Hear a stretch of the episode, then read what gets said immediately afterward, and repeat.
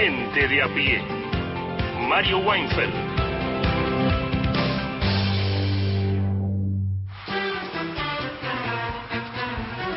Hola, buenas tardes. Son las 3 y 6 en el territorio de la Argentina. Estamos a través de Radio Nacional, Nacional Folclórica y más de 20 emisoras que se distribuyen en el vasto y bello territorio de nuestra patria, eh, difundiendo gente a pie que estará hasta las 5 de la tarde proponiéndote, por cierto, un programa sumamente variado, pero veamos apenas. Entre nosotros habrá Habrá de cuestiones ligadas al espectáculo del pasado, a los consumos culturales del presente, a, eh, a Taylor Swift, como que no, en la voz de Mariana Enríquez, habrá, este, habrá música, habrá algo de política, más de historia, por ello me entro más en la historia que en la política hoy, la política y la historia son hermanitas, digamos, se vincula, algo habrá de eso, te prometemos un programa muy, muy, muy, muy variado, serán un poco menos de dos horas, nos vamos a ir cantando.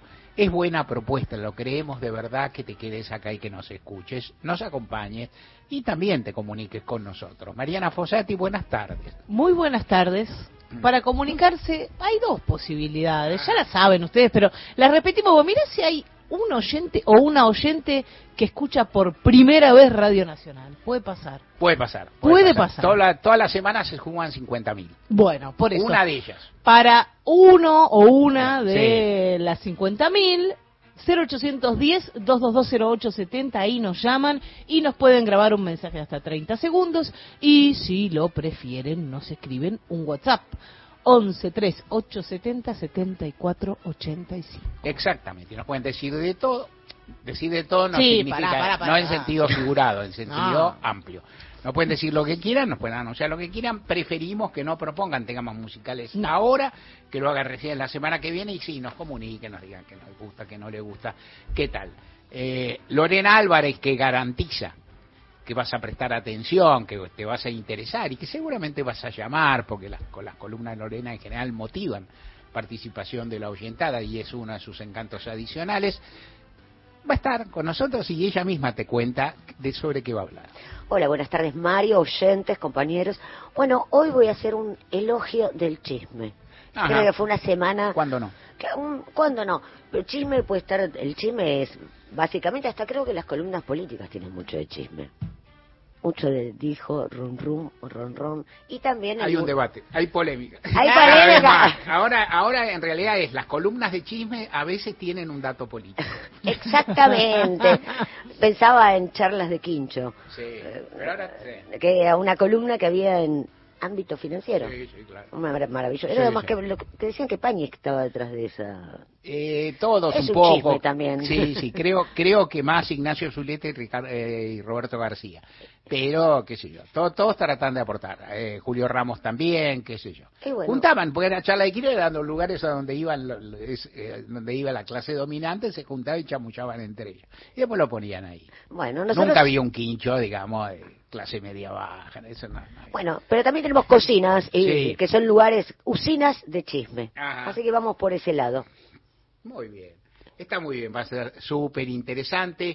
Gerardo Villar, hoy no está el Beto Sola, que cumplió años en esta semana y que hoy, por, por, porque, por razones de cuidado, pues tiene que hacer un examen, nada, nada importante, nada, nada que no sea rutinario, nada que impida que la semana que viene vuelva a estar, pero hoy no está y acá está Gerardo, ha traído gente, nos va a contar de qué va la música ambiental de ¿Qué tal? ¿Cómo les va? Buenas tardes a todos.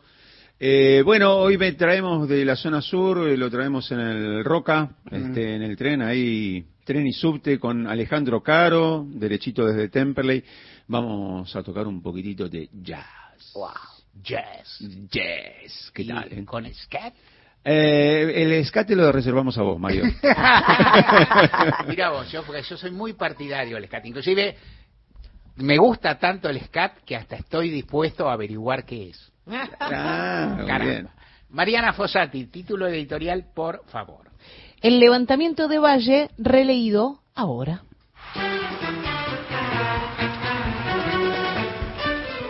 Si quienes eh, tienen hábito de escuchar este programa y a quien les habla, conocen esta, esta costumbre, este sesgo esta voluntad que a veces me asiste de repasar los hechos históricos, dando por sabido todo lo que ocurrió después, cosa que obviamente nadie sabía cuando sucedieron.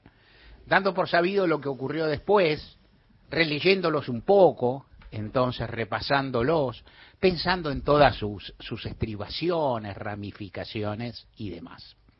Toca hoy el aniversario del levantamiento que tuvo como, como figura principal al general Valle, levantamiento en el año 1956 contra la dictadura llamada Revolución Libertadora, que fue ferozmente, feroz y sanguinariamente reprimido, a pesar de que no tuvo, a pesar, el a pesar inclusive es una expresión impropia, te, te, la pongo entre paréntesis, no había tenido un gran despliegue bélico, no pudo hacerlo, eh, hubo menos eh, divisiones militares que las que esperaban los que organizaron el golpe y a las personas civiles que fueron asesinadas, que fue una cantidad apreciable. Y de que algo hablemos, ni siquiera tampoco tenían un grado importante de organización y mirado desde arriba, no es mi punto porque no me voy a poner en investigador de esos hechos que han sido muy bien investigados y algo te diré.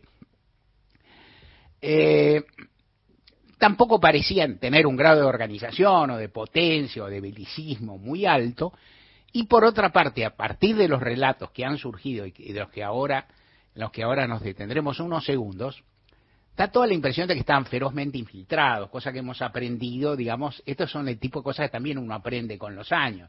En un régimen de dictadura, con mucha delación, un régimen con persecución de los peronistas y demás, es altamente posible que si dos o tres se juntaran en un barrio, empezaran a hablar, a conversar y demás, hubiera alguien que soplara no sé quién, etcétera, etcétera.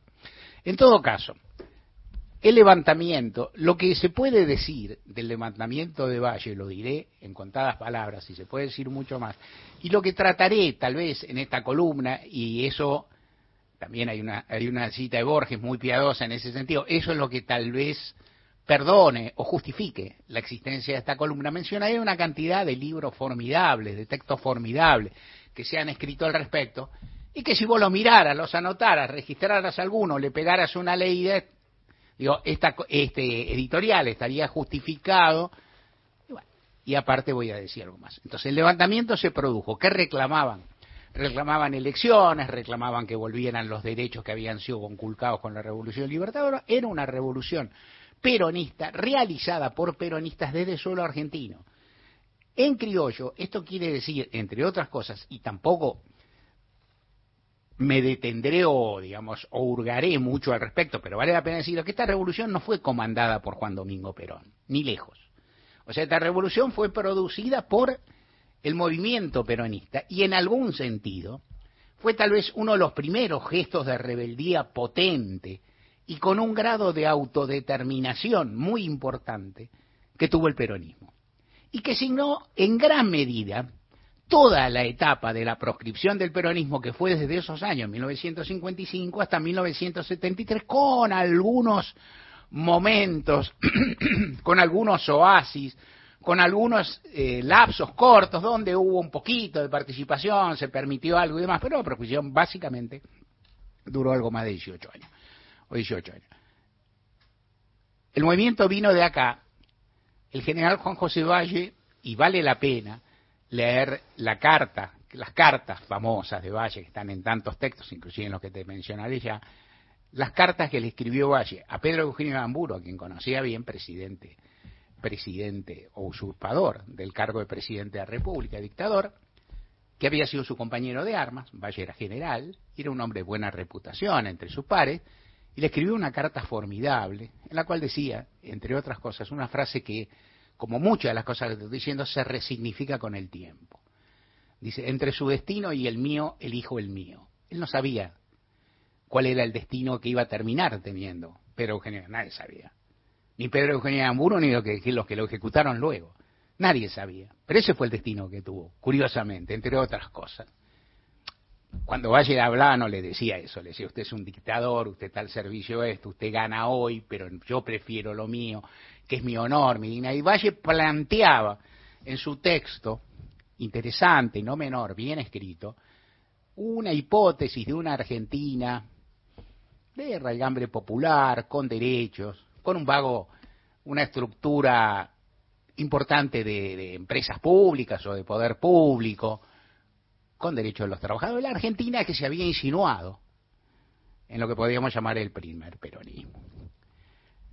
La reacción fue tremenda, la represión fue feroz y todos sabemos que se desarrolló en la persona de Valle, que también sabemos fue fusilado en lo que era la, la prisión, la, la prisión que en la que ahora está el Parque Las Heras, ¿no? La, y fue, fue fusilado a pesar de los pedidos que se le hicieron, los pedidos de clemencia que se le hicieron a Aramburu y que no escuchó. Y también fueron fusilados, sorprendidos, atacados un conjunto de personas, civiles en su mayoría, había alguno que no, eh, que, había, que habían, se habían juntado a escuchar una pelea de Eduardo Laus en algún lugar de lo que ahora llamamos el conurbano bonaerense, se lo llevaron, lo llevaron a una comisaría y a muchos de ellos les hicieron una ley fuga espantosa en los basurales de José León Suárez. El gran texto, cuando uno empieza a hablar de esto, vos lo sabés, todos lo sabemos y está bien y no se debe eludir, pero hablaré más que de esto. El gran texto que, que trata este tema es claro, la Operación Masacre de Rodolfo Walsh un libro descomunal, uno de los mayores libros de la literatura argentina, una investigación tremenda en la cual Walsh, encontró con la sorpresa que había descubierto algo formidable y que nadie se la quería publicar. Un trabajo que con el tiempo también se supo que hizo Walsh con Enriqueta Muñiz, la mujer que trabajó con él, una pibita, hija de dos españoles, que muy sencillita, que hizo un montón de cosas que le ayudó mucho y que figura en un agradecimiento de Walsh, que si uno se pone difícil, es corto. Porque Walsh dice, cuando dije fui, estuvimos, averigüé, tendría que decir fui, estuve, averigüé, tendría que decir fui, estuvimos, averiguamos, pues fue Enriqueta. Pero Enriqueta no figura en ningún crédito, ni quiso figurar. Y un libro que tiene los cuadernos de ella fue publicado después de fallecida ella y vale la pena leerlo pegadito al texto de Walsh para ir entendiendo pescando algunas cosas. Aquellos que, que conozco de hace un tiempo saben también que digo, hay poco lo que puede eh, innovarse, pero no hay poco. El, texto de Walsh estudia, se repite, da lugar a obras de ficción, Marcelo Figueras escribió alguna preciosa, eh, pero Tal vez el, texto de Walsh está ahí puesto de la década del 60, es, es un bronce de la literatura argentina y está. Y hay algunos otros textos menos conocidos, realmente formidables. Y hay uno, y un historiador al que tuve la suerte de conocer y de tratar bastante, y de, inclusive compartir con él una publicación o algo que se llamaba Salvador Ferla, que era un italiano inmigrante que tenía un kiosco en zona norte de la provincia de Buenos Aires, no me acuerdo justo dónde, eh, Vicente López, por ahí, más o menos, sigo Vicente López, por ahí era San Isidro, no importa, pero quiero decir, por ahí nomás un kiosco, un, kiosco innovador, porque tenía libros, es un kiosco de barrio, digamos, y que se educó solo y que aprendió muchísimas cosas y que escribió un libro de historia que se llama Mártires y Verdugos, que recorre toda la represión frente al golpe, al movimiento de la sonada de Valle, toda no solo lo que ocurrió en los, en, los basurales de José León Suárez, sino también el asesinato de Valle, otros hechos, todas las personas que fueron condenadas a muerte. Hay un momento en que eh, Ferla recuerda maravillosamente algo que yo después he usado aún para decir casi en broma, sarcásticamente, fusilaron a un cabo músico. No, es que fusilaron solo a generales, fusilaron que agarraron, digamos, a que mataron, no a una persona. Eh, el libro es maravilloso, tiene una gran ternura, tiene una empatía con sus personajes notables, una valoración de Valle gigantesca. Valle prácticamente no aparece en el libro de Walsh y es otro texto que podés mirar ahí. Hay otro libro que recorre todo, que tal vez es menos pimpante y tal vez sea, no, no digo mejor, peor libro, es totalmente injusto, bueno, pero digamos tenga un lugar en la biblioteca más modesto, que es el libro de César Brión, que se llama El presidente duerme.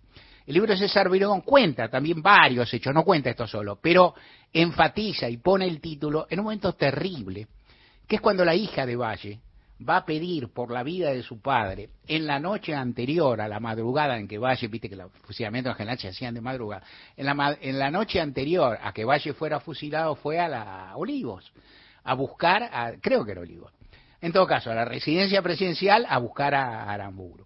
Diciendo que Ijevalle, que sí, tal vez lo conociera y en todo caso lo conocía, y que alguien le dijo, el presidente duerme, el presidente duerme, y ahí quedó esa frase. Brión, a su vez, es hermano de una de las víctimas de la masacre de José León Suárez, Mario Brión, que de quien eh, Rodolfo Walsh dice que fumó intentó escaparse y estaba tenía algún pullover blanco, una ropa blanca.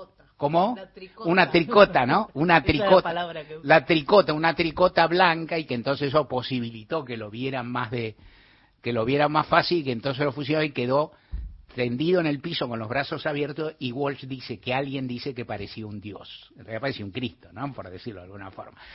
Pero todos esos hechos suscitan, todos esos hechos se entremezclan, claro que sí, se entreveran con las violencias contra el cuerpo de Vita, por, con las represiones generales y qué sé yo, y lo que hay ahí es un baño de sangre caracterizado y una represión feroz y una manifestación del odio gorila muy cruel, sin ninguna legalidad, que esto es lo que trabaja con su condición, esto es lo que trabaja en su condición de orfebre Rodolfo Walsh cuando analiza a qué hora se dictó, no la ley marcial, el libro de Radio Nacional y qué sé yo, ¿no? Que, que. Eh, todo ese trabajo muestra un desprecio por la legalidad, un desprecio por la vida humana y da una matriz de lo que sería la, revolución libertadora venía por los derechos y luego fue por las vidas, casi simultáneamente.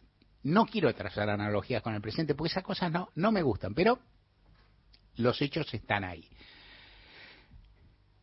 Con el tiempo, eh, la figura de Pedro Eugenio Aramburu queda como un símbolo de los, curiosamente, porque en, el elenco de la Libertadora había figuras más salvajes que él, más feroces, más odiadoras, que yo y, y entonces cuando años después, durante el gobierno de Juan Carlos Onganía, la llamada Revolución Argentina, otra dictadura, empiezan a pensar tener alguna salida política para ver cómo se hace y que yo y tener alguna figura de lo que hoy llamaríamos derecha presentable o algo así, Aramburu empieza a aparecer como una figura muy, muy subsidiada por un periodismo de época, por Mariano Rondona, por Bernardo Neusta, como el general serio, el hombre que gobernó, pero que tiene una mirada, un estadista. Aramburu digamos, no daba la talla un poco hasta ahí, poner, lo digo con respeto, porque es muy complicado también hablar de personas que fueron asesinadas, también lo voy a decir ahora, ¿no? Entonces,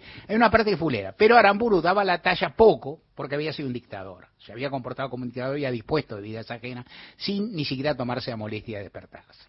Esto es lo que, esto es lo que fue y esto es su signo histórico.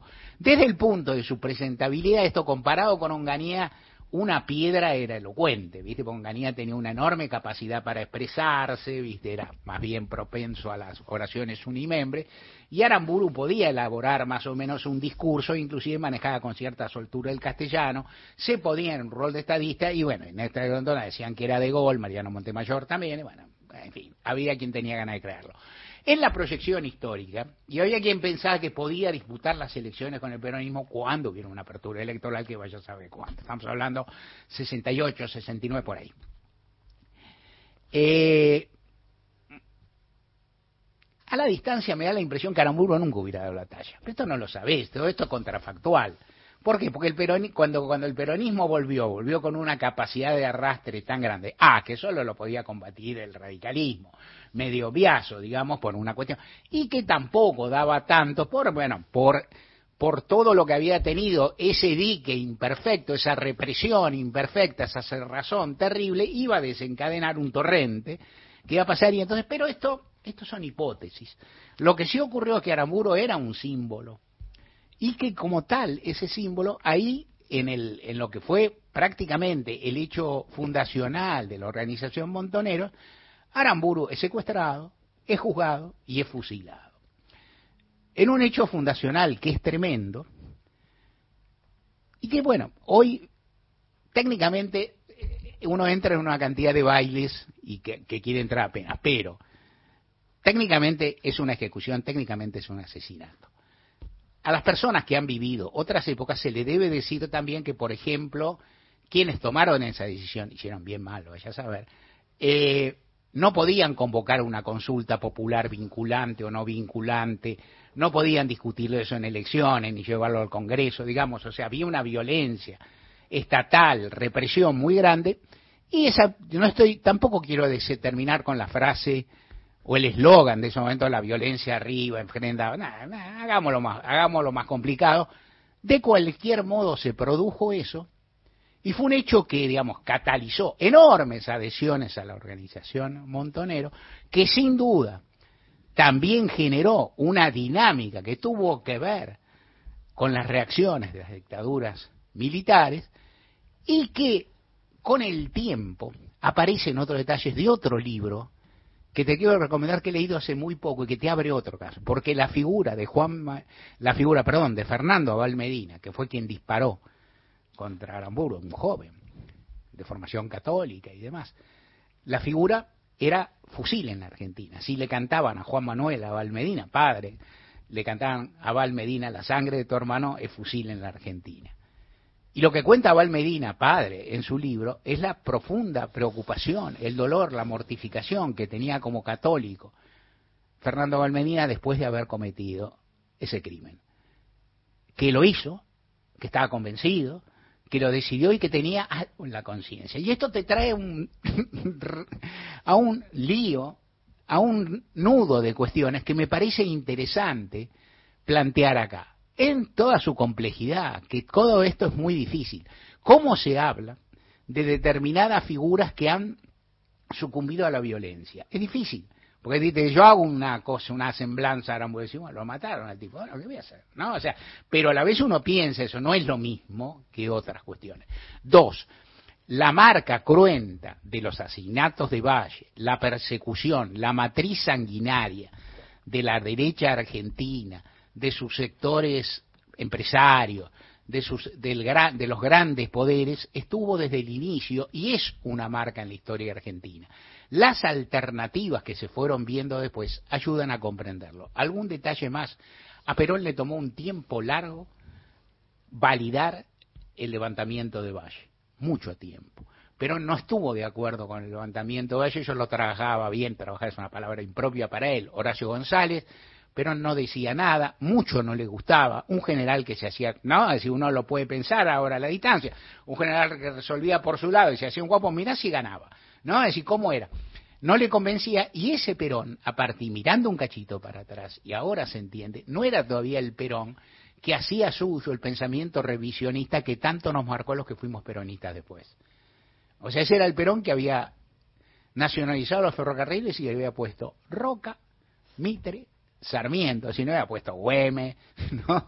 ni Rosa, ni Dorrego, ni este, y no los tenía en la cabeza. Y eso lo fue viendo, fue valorando, valorizando eso también, lo fue entendiendo, y eso fue una relación, la relación entre Perón y el movimiento peronista. Lo que se hizo acá desde el peronismo no es que nazca exactamente ese día 9 de julio del 56, porque nace al, al minuto de, digamos, del derrocamiento de Perón, pero en ese momento tiene una marca, que los peronistas acá hacen muchas cosas de las que Perón viene a enterarse y luego digiere, absorbe, aprende, capitaliza en un proceso que es largo, largo, que fue demasiado largo, en el que primó mucho la intolerancia del establishment argentino y su vocación por derramar sangre compatriota.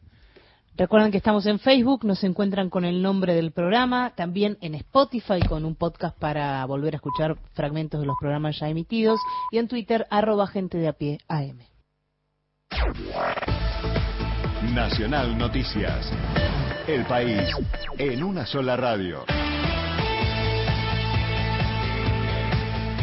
Es la hora 15, 30 minutos en la República Argentina.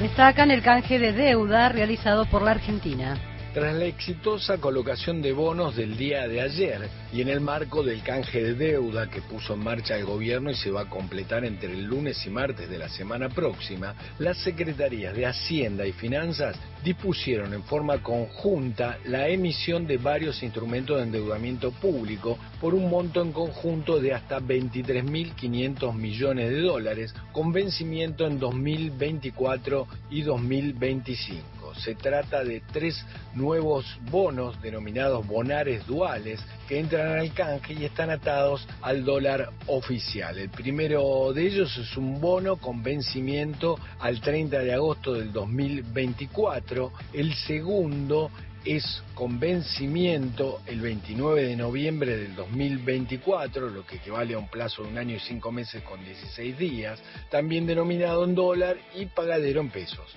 El tercero es un bono de la Nación Argentina en moneda dual con vencimiento el 31 de enero del 2025.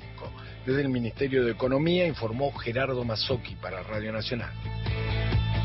Santa Fe es la segunda jurisdicción que registra mayor donación de órganos.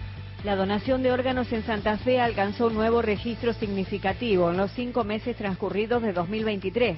De un total nacional de 339 donantes, 47 correspondieron a nuestra provincia, lo que representa casi el 14%. Así, la jurisdicción es la segunda del país en la materia. El director del Centro Único de Donación, Ablación e Implantes de Órganos Cudayo, Mario Perichón, puso las cifras en contexto. El 14% del total nacional se dimensiona como un logro si se tiene en cuenta que Santa Fe posee, según el censo 2022, solo el 7,7% de la población argentina y hemos alcanzado la segunda tasa de donación más alta del país, con 13,1 donantes por cada millón de habitantes en el mismo periodo. Los trasplantes posibilitados por los donantes santafesinos fueron 114 de órganos y 42 de córneas, con receptores en distintas provincias. Mariana Vázquez. Radio Nacional Santa Fe.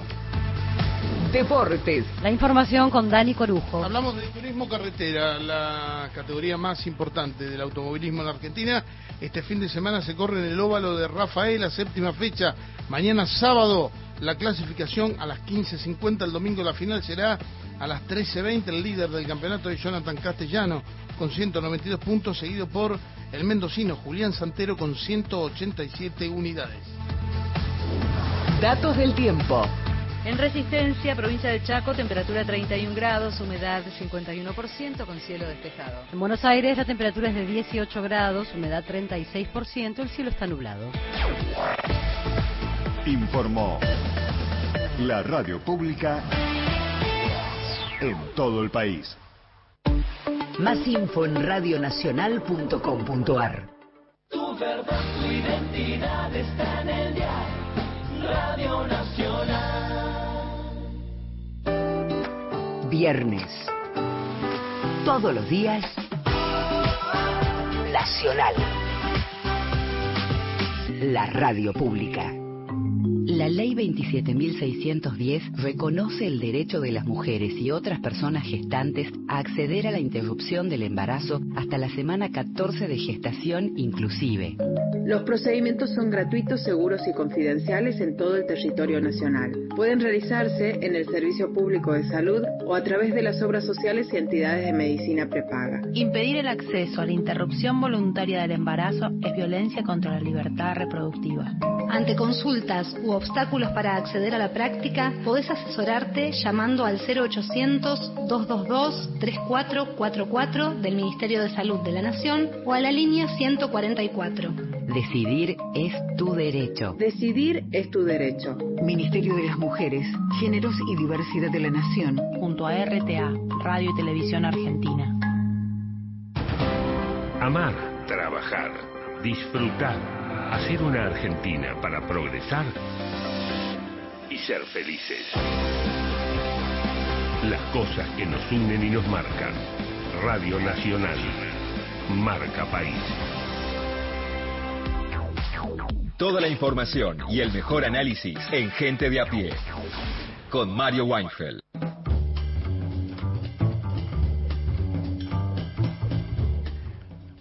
Estamos. ¿Cómo, cómo te fue anoche? No, eh, me fue, no fui.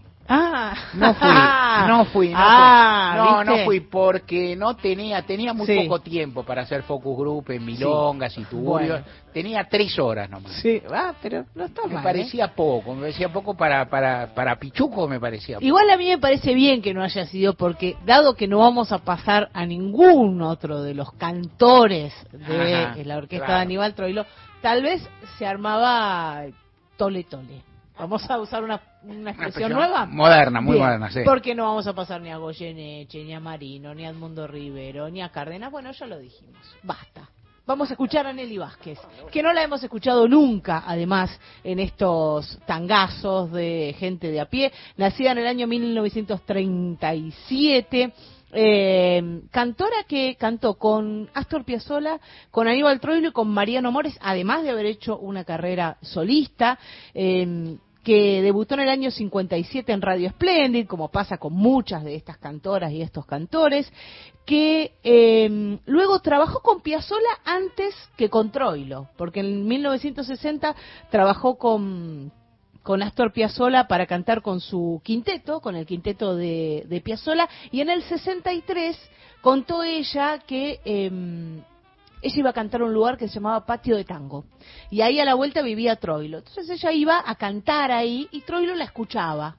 Y un día vienen de, desde el almacén, porque ellos no tenían teléfono, como pasaba con muchas y muchos, Sí. y le dicen, che, Nelly, anda corriendo que te llama Troilo. Entonces fue corriendo al almacén, levantó el tubo y, y ahí Troilo la estaba convocando para cantar con su orquesta. Bueno, cantó con la orquesta un tiempo, grabó 16 tangos, un montón de tangos. Grabó Madre Selva, Canción de Ave María, eh, Galleguita, Raconto, Golondrinas, Milonguita.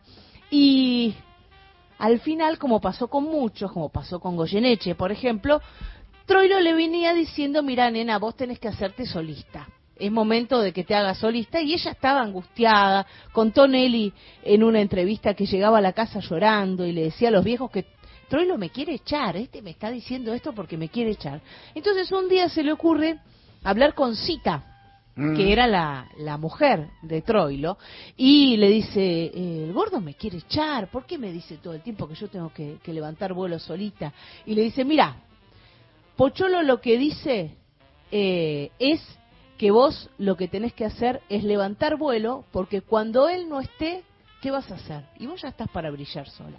Entonces un día lo pensó, lo pensó, lo pensó, lo decidió y se fue de la Ah. orquesta y arrancó su carrera solista que la llevó por un montón de lugares. Vamos a escucharla con la orquesta de Troilo haciendo esta belleza tango de Troilo y Cátulo Castillo que se llama Patio Mío.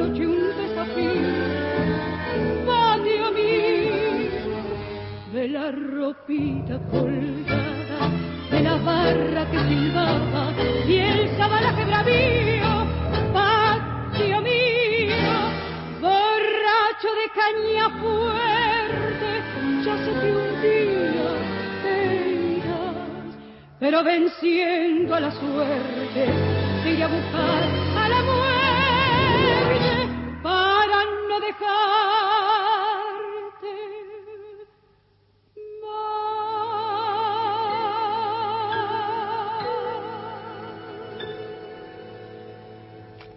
Patio mío de Cátulo Castillo y Aníbal Troilo, la voz de Nelly Vázquez, una de las dos cantoras que pasaron por la orquesta de Troilo. Prometimos que una vez que prometemos y cumplimos acá en el tangazo, eh, que íbamos a pasar a las dos cantoras, muy diferentes, ¿no? Sí. Elba Verón bastante más rea y Nelly Vázquez bastante más preciosista en el canto, otro tipo de cantora, pero bueno, ahí estaba con la orquesta de Troilo. Precioso. Gente de a pie. Hasta las 17. Va pasando el día. Seguís en Nacional. La radio pública. Llevamos 31 meses consecutivos de crecimiento del trabajo registrado. Y detrás de ese dato hay miles de argentinas y argentinos que pueden progresar. Conoce más en argentina.gov.ar barra primero la gente. Ministerio de Trabajo, Empleo y Seguridad Social. Argentina Presidencia. WhatsApp de oyentes. WhatsApp nacional 11 3 870 7485. La vigésima fecha de la Liga Profesional se vive en Fútbol Pasión Nacional. Mañana, a partir de las 19, Boca Lanús. Relata Javier Vicente, comenta Nicolás Álvarez. Fútbol Pasión Nacional en todo el país por la radio pública. A 40 años. Siempre democracia. Mi compromiso a partir de hoy es terminar con un modelo agotado que ha sumido en la desesperación a la enorme mayoría de nuestro pueblo. Eduardo Dualde. Para sentar las bases de un nuevo modelo capaz de recuperar la producción, el trabajo de los argentinos, su mercado interno y promover una más justa distribución de la riqueza. Nacional, la radio pública. Vivís todos los días la radio pública. Los temas centrales del día están en Gente de a pie. Mario Weinfeld en la radio pública.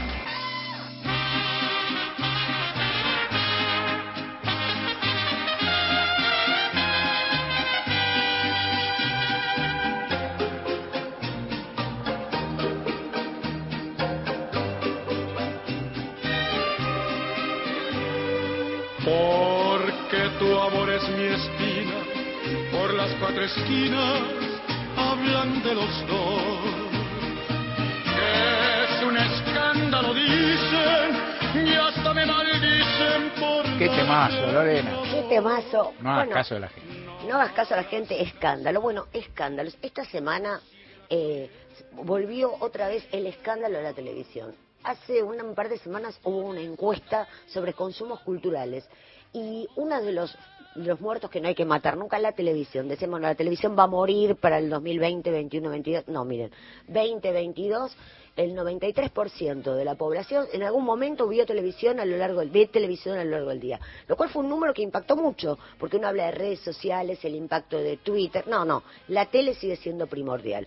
Y esta semana justamente en la tele se sucedió un hecho que desencadenó miles de escándalos. Pero para empezar, yo quería recordar algo, creo que mi columna de hoy es un poco el elogio del chisme. Y uno piensa siempre en el chisme y se imagina el personaje que es chismoso, pero en realidad chismosos somos todos. Pero voy a, a ir a un personaje que cuando uno quiere sentarse a chismosear con otro, siempre las recuerda. ¡Cállese, basura! ¡Porquería! ¡Mundicia degenerado! Pero por favor, Tota. ¿Qué le pasa, porota? Pero un degenerado, me dijo. Subite río al Manliva que te compato. ¡Asqueroso! ¿Dónde está? ¿Que me compate a mí? ¿Que me compate a mí? Déjeme. ¿Cómo no? Yo también necesito lo mío, por favor. Déjeme, qui- quiero caer un día en la aventura. No, Que alguien me secuestre, que me lleva, y creo que me están por secuestrar. Sí, mira, hace dos días que está ese camión de carga parado ahí.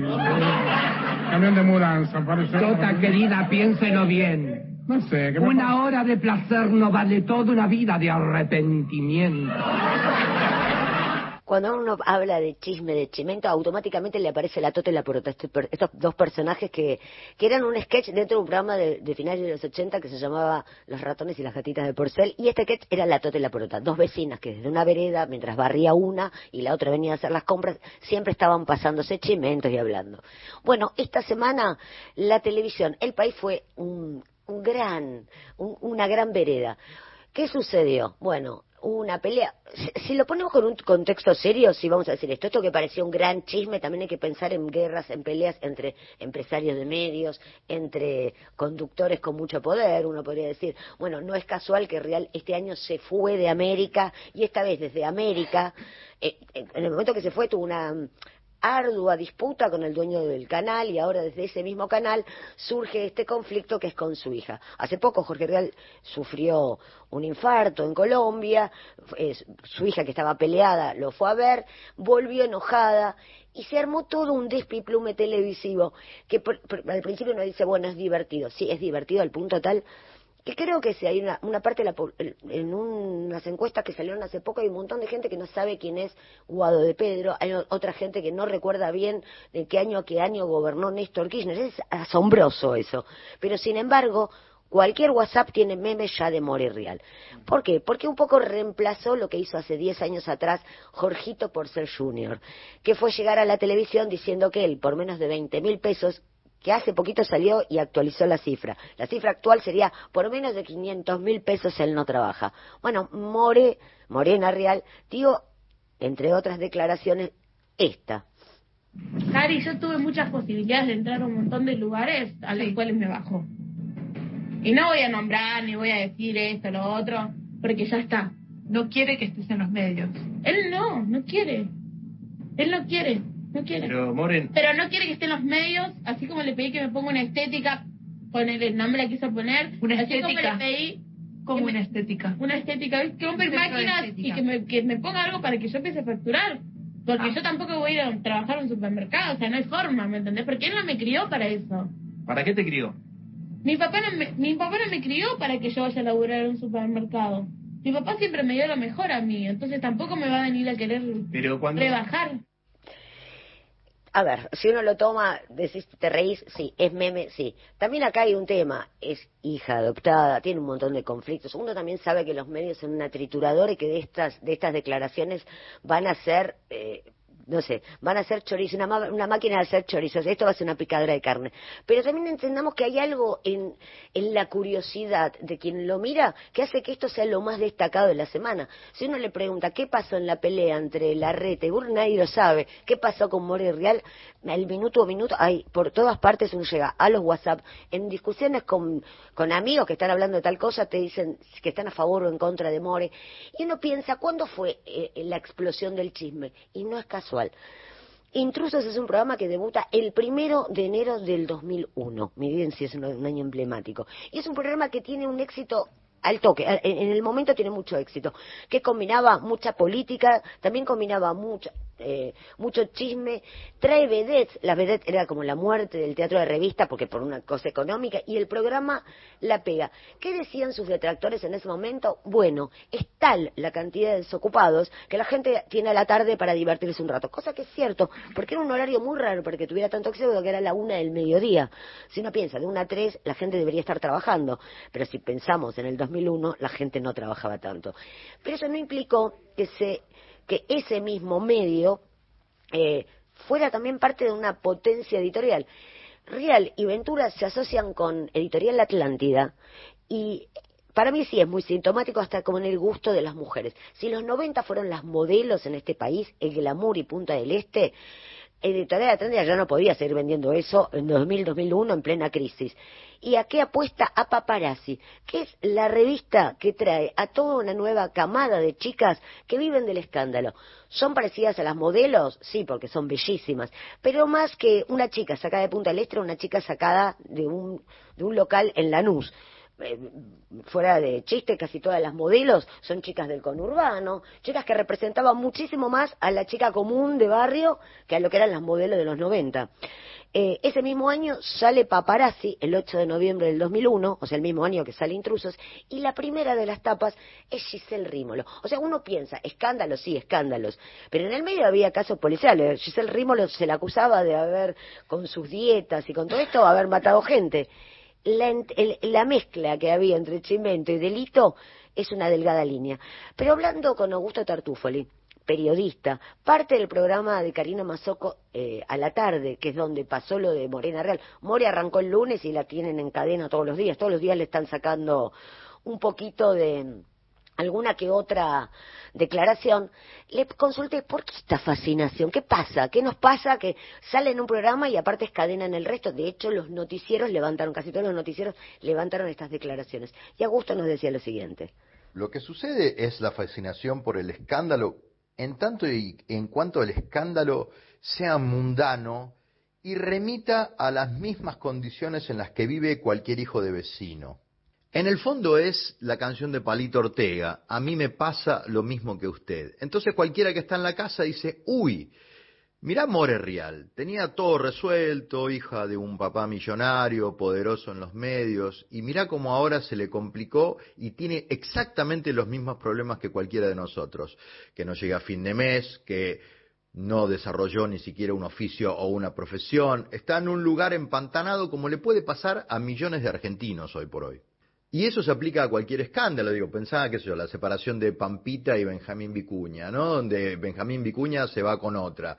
Y eso le pasa a cualquier vecina de cualquier lado, digo, desde el country a el lugar más inhóspito, donde uno a veces no llega a entender, che, pero bueno, estabas con tu esposa, ¿qué necesidad tenías de irte con otra? Bueno, eso le pasa a todo el mundo, entonces cuando le pasa a una figura reconocida, se produce este fenómeno de identificación que vuelvo a relacionar con el a mí me pasa lo mismo que usted.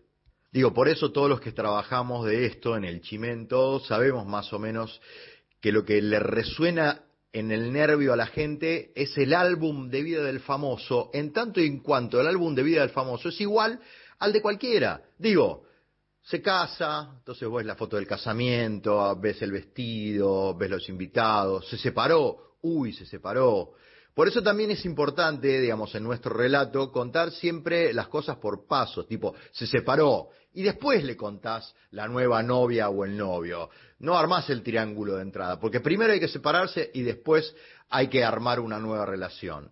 Es el álbum de vida del famoso que es igual al álbum de vida de cualquiera de nosotros. Eso es lo que produce la profunda fascinación. Y por supuesto también cuando aparecen las miserias, los escándalos y todo aquello que nos sale mal a nosotros y les sale mal a ellos también, que viven en un Olimpo que se supone que no les pasa nada y les pasa exactamente lo que le pasa a cualquiera de nosotros. A mí me pasa lo mismo que usted como dice Tartu, a mí me pasa lo mismo que usted. Recordemos grandes escándalos. Eh, Pampita agarrando de los pelos a Isabel Macedo. Isabel Macedo, recordemos que hoy es la eh, esposa de un político, de Juan Manuel Urtubey. De una no, no. No, no, de un político, un político. Bueno, ¿qué ibas a decir? No ya saliste el chimentero, te salió, te salió. Un Bueno, político. ese escándalo fue maravilloso, o sea, era una Navidad, todo parecía que era- éramos todos felices, hasta que Pampita se enojó, fue- se sacó los zapatos, se subió a un sillón y la fue a agarrar de los pelos. Le lleva 10 centímetros, recordemos, se tiró del sillón, la agarró de los pelos y la tiró. Y uno dice, ¿qué nos fascinó de eso? Estuvimos meses con ese escándalo. Wanda y la China, Wanda y la China que llegó a tener eh, artículos serios hablando sobre la infidelidad, sobre la familia, sobre el neoliberalismo. O sea, es algo que nos introduce a un mundo que nos deja paralizados y a la vez nos pone felices. Por un ratito nosotros somos tan infelices como esas personas.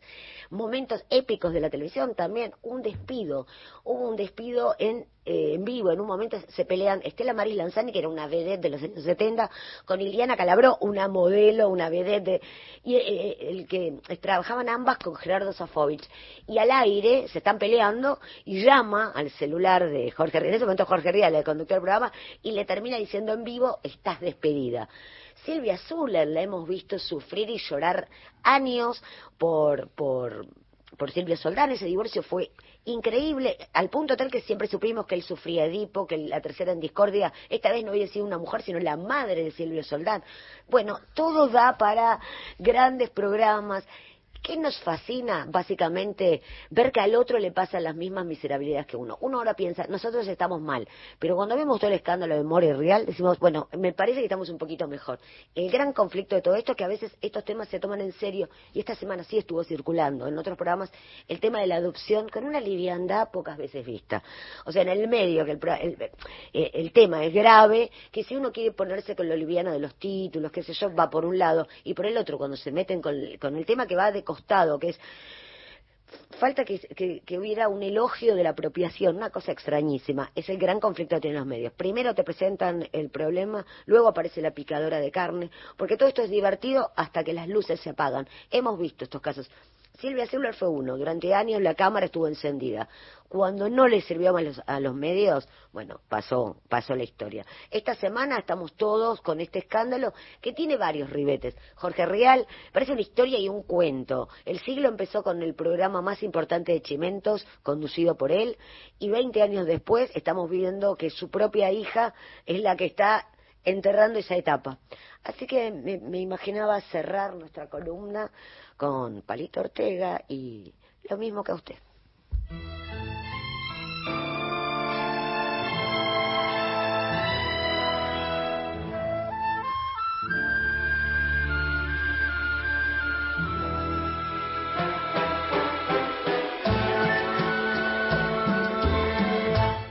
A mí me pasa lo mismo que a usted.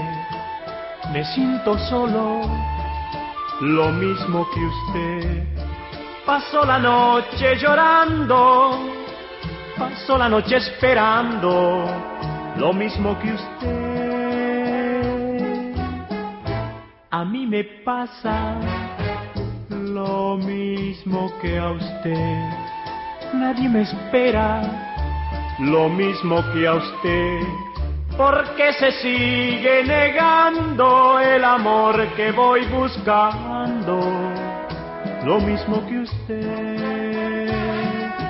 Cuando llego a mi casa y abro la puerta, me espera el silencio, silencio de besos silencio de todo.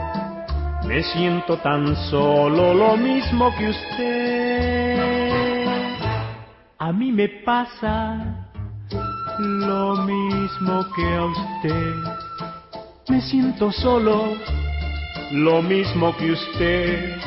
Paso la noche llorando, paso la noche esperando lo mismo que usted. Cuando llego a mi casa y abro la puerta. Todas las tardes, de 15 a silencio. 17, gente de a pie, Mario Weinfeld, en la radio pública.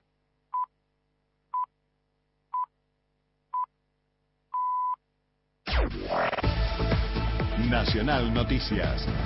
El país en una sola radio. La hora 16 en todo el país. El presidente Alberto Fernández festejó la recuperación de la fábrica militar Panazul. El jefe de Estado realizó estas declaraciones al encabezar la reapertura de la fábrica militar de pólvoras y explosivos que fue cerrada durante la administración de la ex gobernadora bonaerense María Eugenia Vidal. Esta fue una parte de las fabricaciones militares de Argentina, una empresa muy importante que Argentina tuvo y que en algún momento el gobierno que nos precedió entendió que sobraba, que no hacía falta que existiera. La verdad es que fue parte de una política generalizada que cerró muchas industrias. Estamos empezando a volver a poner en valor la industria de la defensa, a volver a poner en valor a las fabricaciones militares, a volver a poner en valor a nuestras Fuerzas Armadas. La ministra de Desarrollo Social de la Nación repudió los dichos de José Luis Espert sobre llevar adelante una reforma laboral. La ministra de Desarrollo Social y precandidata a gobernadora bonaerense Victoria Tolosa Paz rechazó de plano las expresiones del precandidato presidencial, ahora en Juntos por el Cambio, José Luis Espert, sobre la necesidad de una profunda reforma laboral en la República Argentina. Dijo Tolosa Paz que el peronismo se encuentra en la vereda diametralmente opuesta a las expresiones de Espert y de Javier Milei sobre la necesidad de cambios que perjudiquen los derechos sociales y los derechos laborales de los argentinos. Las ideas de tanto de José Luis Esper como de Milei y de algunos sectores radicalizados están lejos de ser las ideas que nuestro frente político ha llevado adelante a lo largo de no solamente la historia de este periodo, sino de los 12 periodos en donde gobernaron Néstor Kirchner y Cristina Fernández de Kirchner, y por supuesto yendo a la base fundacional de nuestro movimiento. El movimiento nacional justicialista tiene una base arraigada en la producción y en el trabajo, y para nosotros los derechos laborales no son condicionantes de la falta de inversión. Con ese cuento ya han venido muchas veces en Argentina y lo que han logrado siempre es bajar los niveles de inversión y destruir la capacidad productiva. Informa Hernán Mundo para Radio Nacional. Deportes. La información con Sergio Zarratea. Gracias. El DT de Boca, Jorge Almirón, cambia para jugar mañana ante Lanús con transmisión de Radio Nacional. El equipo Ceneice sería Javier García en el arco, Roncaglia, Valdés, Valentín y Barco, Paul Fernández Medina, X, Fernández Romero, Ramírez y Benedetto. Datos del tiempo. Puerto Argentino, Islas Malvinas, temperatura 2 grados, humedad 81%, el cielo está nublado. En Buenos Aires la temperatura es de 19 grados, humedad 44%, cielo nublado. Informó la radio pública en todo el país. Más info en radionacional.com.ar. Tu verdad, tu identidad está en el dial. Radio Nacional. Pasó otra hora en la Argentina. Seguís con la radio pública. Nacional. A toda hora. Toda la información y el mejor análisis en Gente de a pie. Con Mario Weinfeld.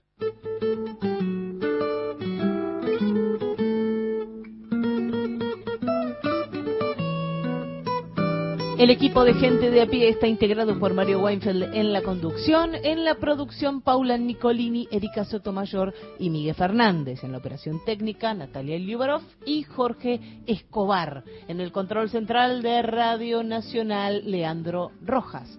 Las y los columnistas son Lorena Álvarez, Victoria De Masi, Mariana Enríquez, Miguel Fernández, Hernán Fredes, Juan Manuel Carg, Paula Nicolini, Martín Rodríguez, Beto Solas, Erika Sotomayor, Gustavo Vergara y Gerardo Villar.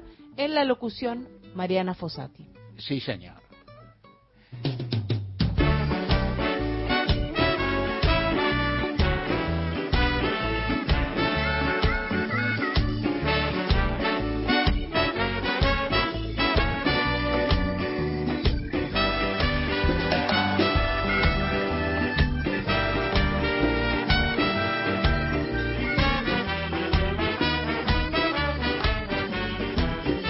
Mensajitos en nuestro Esa. WhatsApp. María Inés de Adolfo Suardo dice, hola, buenas tardes. Mario y a todos los de su espacio. La radio cada día me gusta más.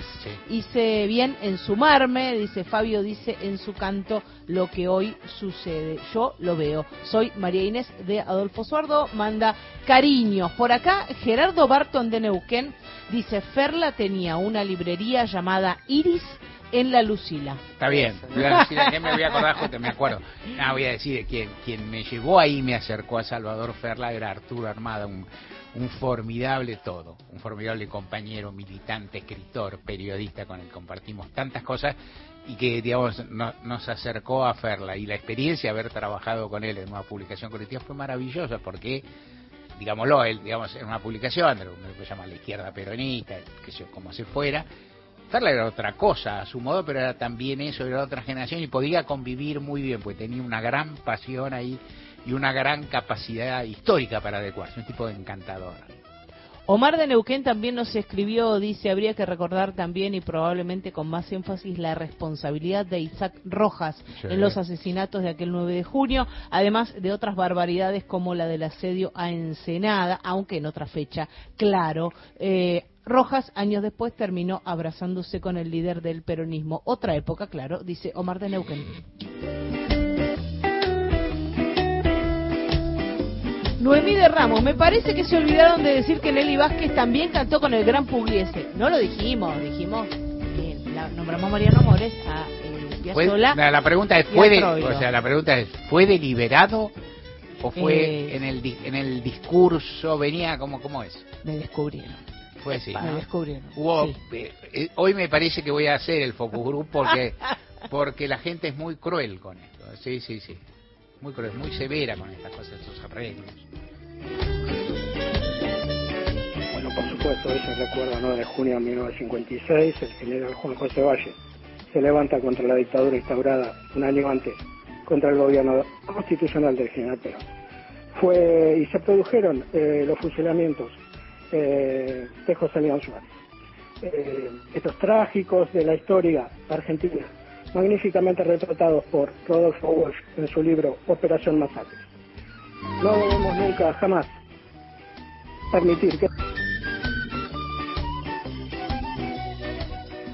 Mario querido, profundo rigor histórico y profundo dolor en el alma despiertan los relatos del fusilamiento de Valles y sus com- colegas compañeros oficiales. Pero qué absolutismo, se sentía un soberano Aramburo, ¿no conoce ese, ese episodio de la historia del mundo universal de la Carta Magna 1215? Bueno, hay que decir también, Mario, que por estos días se está celebrando un juicio de lesa humanidad por el levantamiento y los fusilamientos del 56.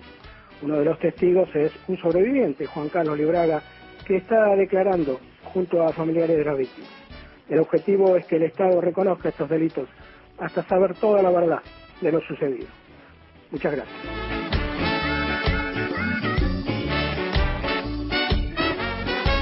Gerardo Villar vuelve a saludar. Bien, un saludo parco pero vibrante. Que salude la viola.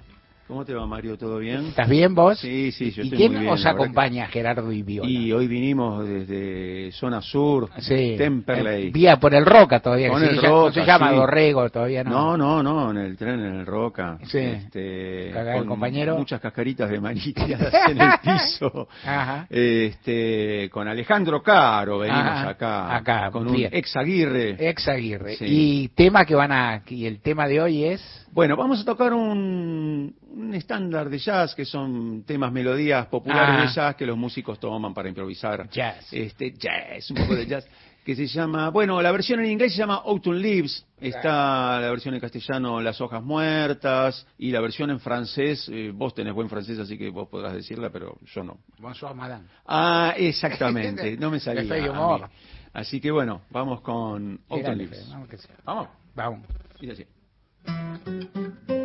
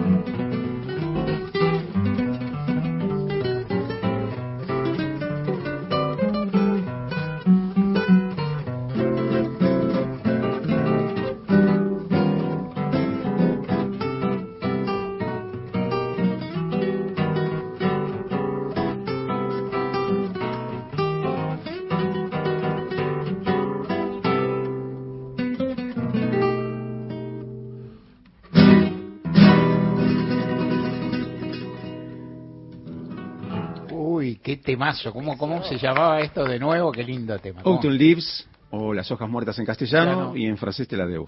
Bueno, en un rato seguimos. Con Gerardo, con todo y con el coro, vamos. Todos los contenidos de la radio en nuestra web, radionacional.com.ar.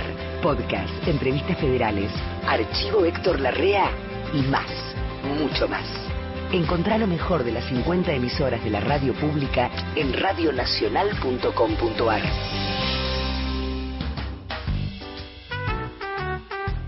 Pacho O'Donnell en Nacional. Apuntes de nuestra historia.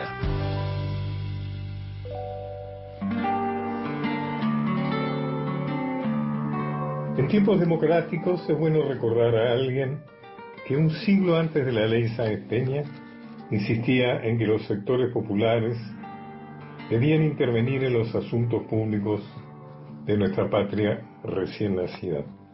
Evidentemente eso fue lo que le- costó la vida a Manuel Dorrego, quien fue el primer jefe popular urbano, así como Artigas lo fue de la campaña. Los orilleros, los afrodescendientes, los indígenas lo reconocían como quien representaba sus intereses, sus humildes intereses en el Buenos Aires oligárquico y liberal. No fue entonces casual que hiciera su aparición en nuestra historia una palabra que cobraría especial significación a mediados del siglo XX.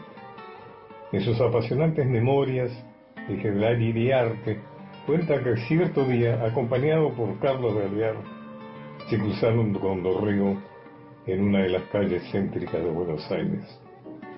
Caballeros, les dijo el jefe federal, les aconsejo que no se acerquen mucho. Escribe Iriarte, como quien no quiere contaminar. Don Manuel vestía un traje ostensiblemente desalineado y su apariencia era desprolija. Iriarte anotaba entonces, excusado es decir, que esto era estudiado para captarse la multitud, los descamisados. Indudablemente, Dorrego fue una figura muy peligrosa para los intereses de la oligarquía porteña. Su asesinato, que eso fue y no fusilamiento, pues no se cumplió con los rituales castrenses correspondientes, se decidió en torno a una mesa, conciliábulo del que participaron el sacerdote Julián de Agüero, Valentín Gómez, Juan Cruz Varela, Salvador María del Carril, Martín Rodríguez José Díaz Vélez, Bernardino Rivadavia representado por el francés Héctor Vareña. En realidad, Rivadavia era el líder en las sombras. No en vano San Martín, en rabiosa carta a su gran amigo Higgins, los llamó Rivadavia y sus satélites, todos ellos homenajeados en avenidas y calles de ciudades argentinas. Volvé a escuchar estos apuntes de nuestra historia por Pacho O'Donnell en www.radionacional.com.ar.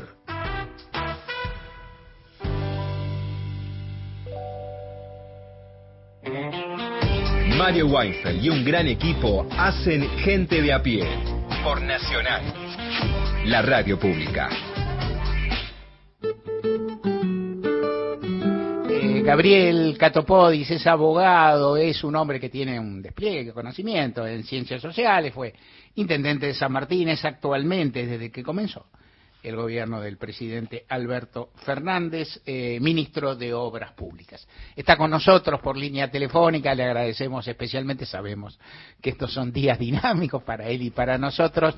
Gabriel, buenas tardes, Mario Weinfeld acá en Gente a Pie, Nacional, Nacional Folclórica, más de 20 emisoras en todo el país. ¿Cómo estás? ¿Qué tal, Mario? ¿Cómo estás? Muy bien. Bien, por suerte. Eh, se, se- realizó en estos días una actividad que por el despliegue que tuvo, la cantidad de gente que fue y la voluntad que vos dijiste que vos dijiste tener y que se, que se conoció no es tan frecuente, sobre todo cuando está terminando bien eh, como fuera una una gestión política, se realizó un seminario organizado, un seminario de infraestructura regional con, que titulado las para debatir las claves de la infraestructura federal sostenible e inclusiva en la Argentina, para discutir no solo lo realizado, no solo para concretar un encuentro que tenga un grado de visibilidad, sino para discutir, hacer un trabajo de introspección. Vos hiciste un discurso de cierre. ¿Por qué no nos contás cuál es el que eso significa que vos tenés una hipótesis de lo que se hizo en la gestión, en particular en tu área, y una hipótesis de qué es lo que se aprendió y qué es lo que debería realizarse de acá en más. ¿Por qué no nos lo desarrollás en el cruel tiempo de cuatro, cinco minutos para que podamos hacerte alguna otra pregunta?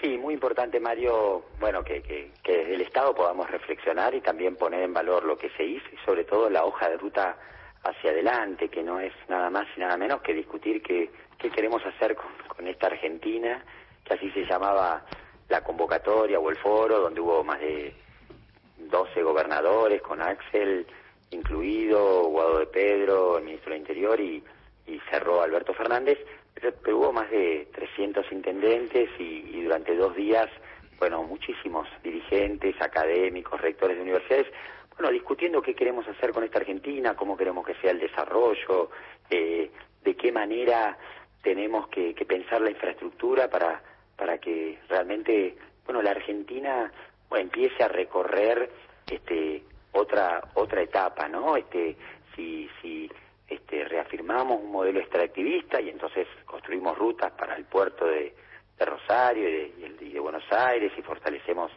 del sistema portuario de, la hidrovía de Panamá-Paraguay, pensamos en corredores bioceánicos y en la nueva Ruta 50 desde la Quiaca hasta el sur que, que, active todas las economías regionales y que nos vincule este, de una manera mucho más, más integrada. Si generamos un fondo soberano con los dólares que entran del litio y de vaca muerta eh, y pensamos con esos dólares, bueno, transformar la matriz energética, ir hacia una, una hacia energía más limpia, porque ni el litio ni el gas este, ni el petróleo son, son para siempre, y además con esos fondos, con esos dólares, pensamos en, en, en, en diversificar nuestra matriz productiva y, aprovechamos esta oportunidad de esos dólares que son extraordinarios, de vuelta no son para siempre, para, generar la, infraestructura de, base, de desarrollo que, necesitamos. Y me parece que esta discusión es la que, la que el peronismo tiene que, que guiar, es el peronismo el que tiene que ordenar eh, eh, eh, este futuro que todos decimos que tiene nuestro país, porque si no el riesgo es que ese futuro y esa oportunidad quede, quede en pocas manos y nosotros necesitamos generar las rutas, los acueductos, los puertos, la infraestructura incluso regional, porque también hubo un panel este, con, con los países vecinos y, cómo entender que hay un mercado de 600 millones de habitantes que tiene que ser también una, una, una oportunidad extraordinaria para, para el desarrollo de, de toda la economía de, de, América Latina. Así que bueno, esa fue la discusión y, y me parece que, que, de vuelta por donde tiene que dar la discusión el, el peronismo, incluso de cara a las próximas elecciones. Gabriel Catopódico, y con todo respeto y para conversar, eh, muchas de esas iniciativas, uno puede decir, bueno, lo del litio, un fondo soberano con los recursos del litio, por ahí es relativamente nuevo.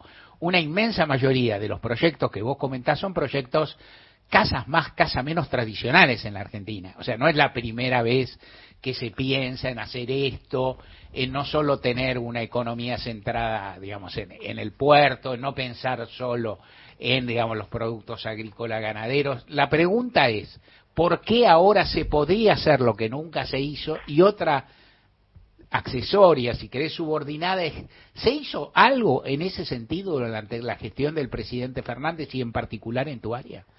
Sí, no, yo creo que, que esa agenda es la que está, la que está en marcha y en todo caso yo creo que los primeros años con la pandemia y con la guerra fue fue fue más dificultoso. Me tocó a mí hacer hospitales modulares, después generar obra en cada pueblo, en cada localidad para básicamente para reactivar empleo, como lo hicimos.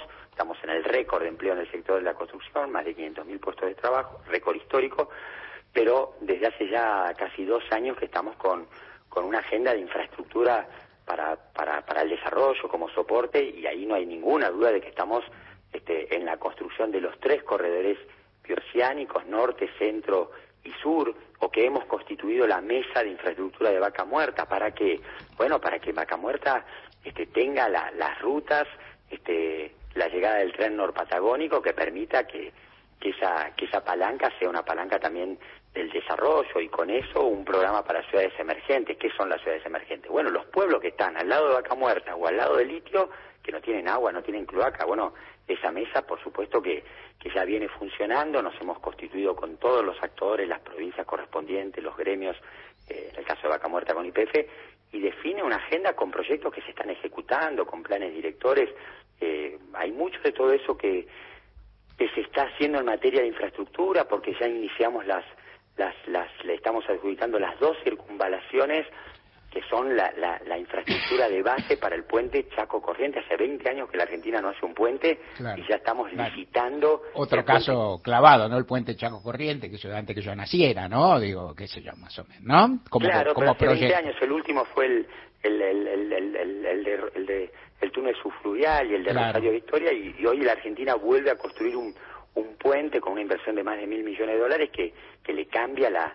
Bueno, son esas obras que hacen la diferencia este, y que marcan, obviamente, son, son puntos de, de inflexión, sobre todo para que la Argentina, para que el peronismo pueda hablar de futuro. Nos costó, Mario, en estos cuatro años tuvimos muchas dificultades para contarle a los argentinos cómo iba a ser la Argentina, cómo va a ser el país los próximos cuatro años.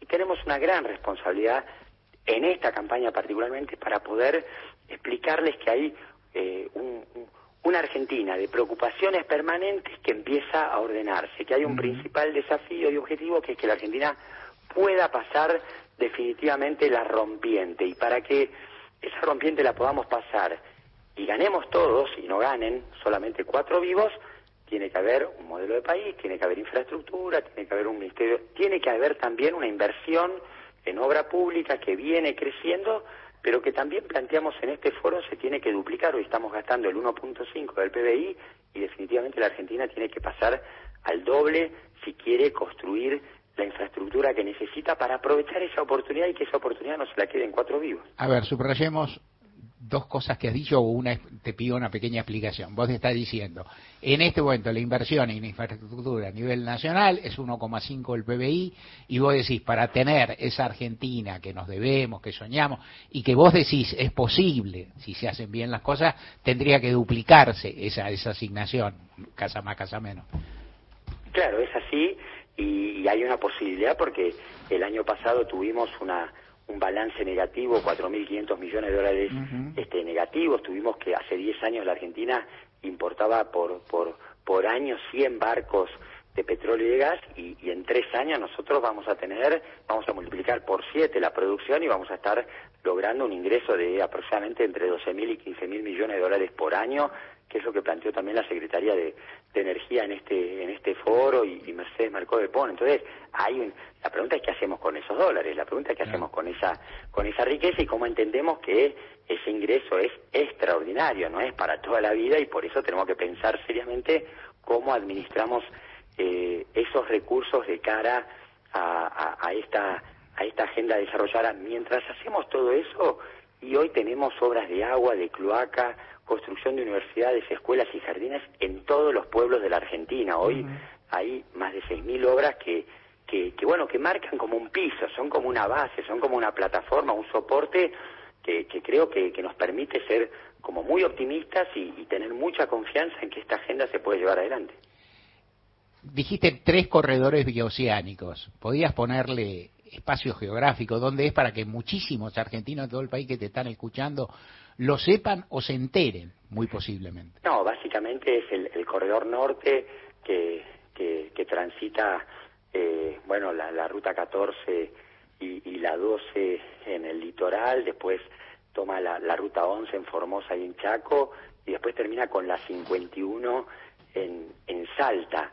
Eh, y, y algo parecido tenemos en, en el corredor, en el corredor central, este, para, para, para, para poder, para, para qué son estos corredores? Bueno, para poder mirar este, este mercado regional, eh, lo que significa el mercado de Brasil, pero también todo lo que viene del lado de- del Pacífico. Hoy el paso en, en Catamarca está, está habilitado y hoy Catamarca se comunica más del lado del Pacífico que del Atlántico. Bueno, y lo mismo en el caso de, del corredor centro y una obra muy importante para el corredor sur que es transformar un túnel que es el del Cristo Redentor, que era un túnel ferroviario en desuso hace 20 años, que lo estamos transformando, está en obra, vamos a terminarlo solamente bueno, en un año en un túnel este, para, para camiones, duplicando lo que es el paso del Cristo Redentor, es decir, bueno, multiplicando por dos lo que hoy este, es el corredor vial y transformando ese, ese cruce ferroviario en, en, un, en un cruce para, para, para la carga pesada. Ahora, ¿cómo pensar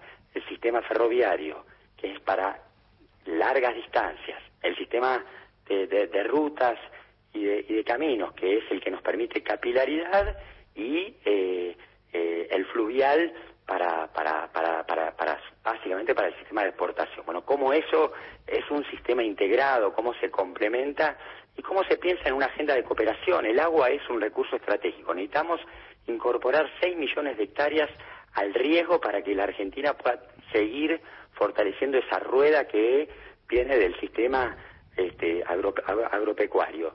Eh, y es un y es un recurso esencial que es abundante en la Argentina pero finito y es abundante y mal distribuido digamos porque hay regiones mal distribuido zonas que tienen agua distribuido disparmente quiero decir claro ¿no? y donde si no hay una agenda de cooperación terminan las provincias disputando en, en, en, los estrados judiciales, como le pasó a la provincia de Mendoza con la, Pampa. con la provincia de La Pampa. Bueno, eh, conformar un pacto federal del agua que discuta cómo vamos, nosotros vamos a terminar estos cuatro años, Mario, incorporando dos millones y medio de habitantes al agua potable y tres millones cien mil habitantes a los servicios de saneamiento y de cloacas.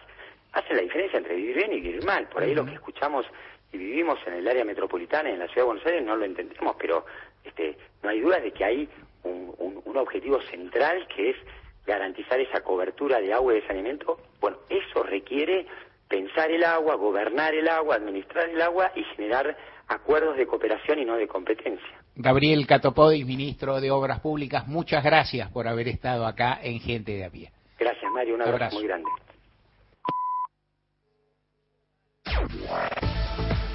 Nacional Noticias. El país en una sola radio. Ahora 16, 30 minutos en la República Argentina. La provincia de Buenos Aires avanza con la entrega de computadoras a estudiantes. En el marco del programa Conectar Igualdad Bonaerense, el gobernador Axel Kisilov encabezó la entrega de 189 computadoras personales a estudiantes que cursan el último año en seis instituciones secundarias del municipio de Leandro N. Alem. Desde las instalaciones de la Escuela de Educación Técnica número 1, Axel Kisilov expresó que para llegar a grandes metas es necesario esforzarse, pero previo a ese esfuerzo, el Estado debe garantizarles la igualdad de oportunidades para que todos y todas todas puedan desarrollar sus proyectos. Y agregó que estas computadoras no son un regalo, sino una forma de reconocer un derecho y acompañar las trayectorias educativas. Hay que decir que desde el lanzamiento de este programa Conectar Igualdad Bonaerense, que lleva adelante la jefatura de gabinete y la Dirección General de Cultura y Educación, ya se distribuyeron más de 72.000 netbooks en toda la provincia de Buenos Aires. Desde la capital bonaerense informó Fernanda Germanier para Radio Nacional. La Policía de Tucumán desplegará un operativo para brindar seguridad en los 483 lugares de votación del próximo domingo. Los uniformados también se encargarán de brindar seguridad en los alrededores de los lugares de votación. El ministro de Seguridad Provincial, Luis Ibáñez, precisó que será una jornada democrática muy importante y por este motivo planifican el despliegue de toda la fuerza en dos turnos. En tanto, el personal del servicio penitenciario prestará servicio en las dependencias policiales, ya sea para los traslados a votar y para el resguardo de los arrestos. El funcionario detalló que trabajarán unidades especiales y personal de distritos urbanos por si es necesaria alguna intervención. Datos del tiempo. En Esquel, provincia de Chubut, la temperatura es de 3 grados, humedad 79%, el cielo está nublado con nieve. En Buenos Aires, el cielo está nublado, temperatura 17 grados, dos décimas, humedad 35%. Informó la radio pública en todo el país. Más info en radionacional.com.ar. Tu verdad, tu identidad está en el día. Radio Nacional. Todas las tardes, de 15 a 17, gente de a pie. Mario Weinfeld, en la radio pública.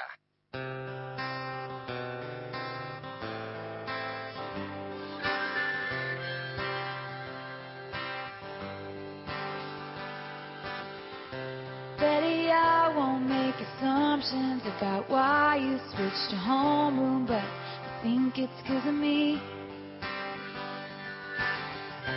Betty, one time I was riding on a skateboard when I passed your house, like I couldn't breathe. You heard the rumors from Inez, you can't believe a word she says most times. This time it was true. Mariana Enríquez. Lo que estamos escuchando es Taylor Swift, eh, la chica por la que se está enloqueciendo medio país, que acaba de agotar su tercer cancha de River en noviembre. Y que por suerte no hubo grandes problemas con Ticketek, porque cuando empezó, empezó esta gira, que es la gira Eras, se llama porque ca- toca, ca- dura tres horas el show, toca canciones de todos sus discos, que son nueve, son 44 canciones en tres horas, más la, la gente, la- lo- los este eh, el- lo- las- los artistas invitados que tiene. O sea, es, es larguísimo, quiero decir, y toca todas las noches ella. Y cuando empezó la gira, hace unos cuantos meses en Estados Unidos, se cayó Ticketek, que es la empresa. Pero no solo se cayó, se convirtió, digamos, en no el que más rápido se vende porque no se pudo vender, se cayó, o sea, no, no hubo manera de que hubiera, y, fue a la justicia esto porque lo consideraron como un mal manejo, en el sentido de no poder entender la capacidad que iba a tener el server de gente que iba a ingresar para comprar esto y que después cuando se puso todo al día la gente perdió su lugar en la fila. Bueno es como una fue como una no no una estafa pero sí un problema de, de prevención de decir pero esta no es cualquier artista yo creo que hay una- un, un problema en general tanto en las en las este eh, en las plataformas como en la gente como en los empresarios incluso que yo de no entender el fenómeno que está pasando con esta mujer digo mujer porque tiene 33 años ya Taylor tiene un aspecto muy juvenil, entonces, que empezó a trabajar como compositora en realidad a los 14. Ella nació en Pensilvania, es hija de gente de bastante dinero. Es una rubia alta modelo, quiero decir, o sea, esto también fue todo un tema cuando empezó su carrera. Hubo un momento donde eran así las grandes estrellas, sobre todo de country, que es donde ella empieza. Pero cuando ella empieza a, a sacar discos, que es 2006 más o menos, hay como una cuestión de que una chica country, rubia, flaca, etcétera, era no solamente súper hegemónica, sino estaban pidiendo desesperadamente que se pronunciara políticamente, em, feminísticamente, etcétera, etcétera, y eh, por definición, sobre todo las mujeres de la música country, que un poco pasó lo mismo con las mujeres del folclore, ¿eh? salvo las que, que ella no era la intención, ahora sí, pero al principio quiero decir que se quieren ir un poco más al margen, es ampliar muchísimo la base de- de público, porque son artistas populares, lo que no quieren es como alienar a nadie ni posicionarse demasiado. Pero ese era un momento muy álgido en Estados Unidos y después peor con Trump. Con Trump sí se posiciona, que ahora les voy a contar, pero en fin. Empieza a los 14, entonces a los 16 creo que graba el primer disco y se hace muy, muy, muy famosa públicamente. Tiene un disco 2006, otro 2008, el de 2010 es el disco más importante, que es Speak Now, porque en uno de los Grammys, eh, tiene muchos Grammys, Taylor tiene eh, 12 premios Grammy, de los cuales 4 son disco del año, tiene 8 discos, así que casi todo gana un disco. Bueno, pero eh, Kanye West, que es un rapero muy famoso y, y- muy bueno, muy talentoso, ahora está chiflado, está totalmente tronado, pero en ese momento estaba mejor de la cabeza. Cuando ella gana mejor video del año, se sube al escenario, le saca el Grammy y le dice, este Grammy lo tendría que haber ganado Beyoncé, que es una artista eh, de color, fabulosa, eh, y no esta, y no esta chica, ella tenía 17 nada más. En ese momento como que todas las miradas del mundo se ponen en quién es esta piba y además fue una de las primeras veces, digamos que a un artista de, de rap afroamericano, brillante, qué sé yo, se lo pone en un lugar de no le puedes hacer eso a una chica de 17 años que además no hizo nada. Ganó un premio y te trató bien y qué sé yo. Entonces ahí la narrativa se empieza a complicar un poco. Disco de esta criatura. Le digo criatura aunque no lo es ya, ¿no? El último que es el de 2017, ella, ella todos esos discos los graba en una compañía determinada, esto es importante, ahora les explico por qué. ¿Y de qué van todos estos discos? Los primeros cuatro, ponele, son todos discos donde ella habla, sobre todo, y por eso es que es tan famosa, de sí misma. O sea, es la gran estrella de la autoficción, quiero decir. Ella habla, es como si leyera su diario. Los fans están entrenados para eso, adivinan qué novio es, qué le pasó con la mamá, si esto fue en la escuela, si esto fue después, si esto, quiero decir, ella es una cronista, sobre todo romántica, quiero decir, de sus este, avatares, y también, por otro lado, y junto con esto, como una analista de sí misma. Vos lo que lees es un diario, y no un diario común, un diario muy, muy, muy bien escrito. En era de redes sociales, no hay mejor idea para un artista. El cante confesional y lo confesional, sobre todo en el arte de las mujeres, es muy común. Y ella siempre dice que su heroína es Johnny Mitchell o Carol King, que son las grandes artistas confesionales, pero no eran tan masivamente populares. Cuando tiene una plataforma de este calibre, bueno, en Red, que es el disco de 2012, ella abandona el country y empieza a eh, hacer un pop más electrónico, que, lo, que se termina de configurar en 1989, donde además cuenta sus romances con Jake Gyllenhaal, donde le hizo una canción de 10 minutos además, donde además lo deja como un tarado, y Harry Styles. O sea, es más o menos lo que hacen los tipos con el tango, lo que pasa es que lo hace una mujer y es como, viste, no sé qué. Con Harry Styles que también lo, deja como, un tarado y qué sé yo. Sobre todo lo deja como un tarado en el sentido de, no te bancas mi fama de estar conmigo, pero no por celos, sino por la exposición, que eso significa cosa que, además de ser cierta, es lógica. A partir de ese disco, lo que ella hace es seguir hablando de sí misma, pero ya desde otro lugar. Se convierte en una estrella estratosférica absoluta, entonces ella no puede hablarte del novio, que si esto, que si lo otro, porque no pasa eso. Entonces de lo que empieza a hablar es el aislamiento de la fama, el tener que manejar una compañía como ella la maneja. Hay un documental muy interesante sobre, sobre Taylor en, Netflix que se llama Miss Americana, donde vos ves que ella termina de hacer su disco con sus productores y que yo todo esto bastante en soledad, como una, no sé qué, y ella va con su librito, con las canciones y se siente en una mesa, ¿vieron de esas mesas corporativas tipo Succession con todos los miembros del board sentados y no sé qué? Y va la pibita ahí, flaquita, flaca, es chiquita todavía, ahí con el cuadernito y un cosito, y dice, tengo un disco nuevo. Y todos esos empiezan, bueno, y lo vamos a sacar así, en qué mes, esto, el gira, pam, pam, tanta plata, vamos a poner esto, o sea, es como, es una empresa a un nivel absolutamente impensable. ¿Por qué es importante lo que les marcaba la fecha? Tiene un nuevo contrato, ella en 2018 saca cuatro discos más, el último es Midnight, eh, Medianoche se llama, Acá cuenta también toda la separación con su último novio. Ya le encanta, aparte escribe canciones sobre eso. 200 millones de discos vendió, dirige sus propios videos. Es la artista que más, mujer que más streamings tuvo en Spotify de la historia. Es la primera persona de la historia que tiene cinco discos que, que vendieron más de un millón de dólares en Estados Unidos. No existe otra persona que haya hecho eso, ni hombre, ni mujer, ni perro. Digamos, no hay. y eh, esto de la relación con sus fans es muy importante porque, por ejemplo, les deja pistas en las canciones para que ellos vayan asociando una cosa con la otra. En un video aprieta un botón violeta, entonces sabes que el próximo disco que posiblemente va a grabar, que ahora les cuento eso porque está grabando de nuevo todo su catálogo, eh, va, a ser, va a ser Speak Now porque toda la estética de ese disco era violeta, bueno, cosas así, entonces ellos están súper entrenados y si uno se mete en YouTube va, va, a ver una cosa que llaman los videos de reacciones. Hay videos de reacciones para todo, que la gente escuchando algo por primera vez y flasheando mirando algo, lo que sea. Pero ellos, los fans lo hacen con cada una de las canciones de Taylor y las analizan, pero son videos de a veces de dos horas, tres horas, una canción, estamos hablando en un disco. Muchos, no dos o tres, cuatro, estamos hablando de millones, porque creo que tiene 300 millones de seguidores en Twitter o en Instagram, considerando que en 2017 lo borró, porque borró todas las redes sociales, pues tuvo un quilombo que no, viene al caso. ¿Qué pasa, además de todo esto? Además de que ser una gran letrista y una gran diarista, pero una, una gran letrista en serio, ¿eh? como las letristas que había antes y qué sé yo.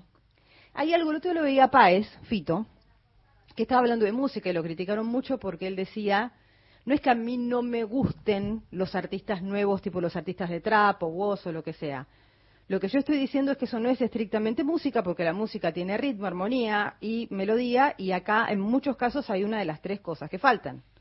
Taylor también funciona porque hace música, hace canciones.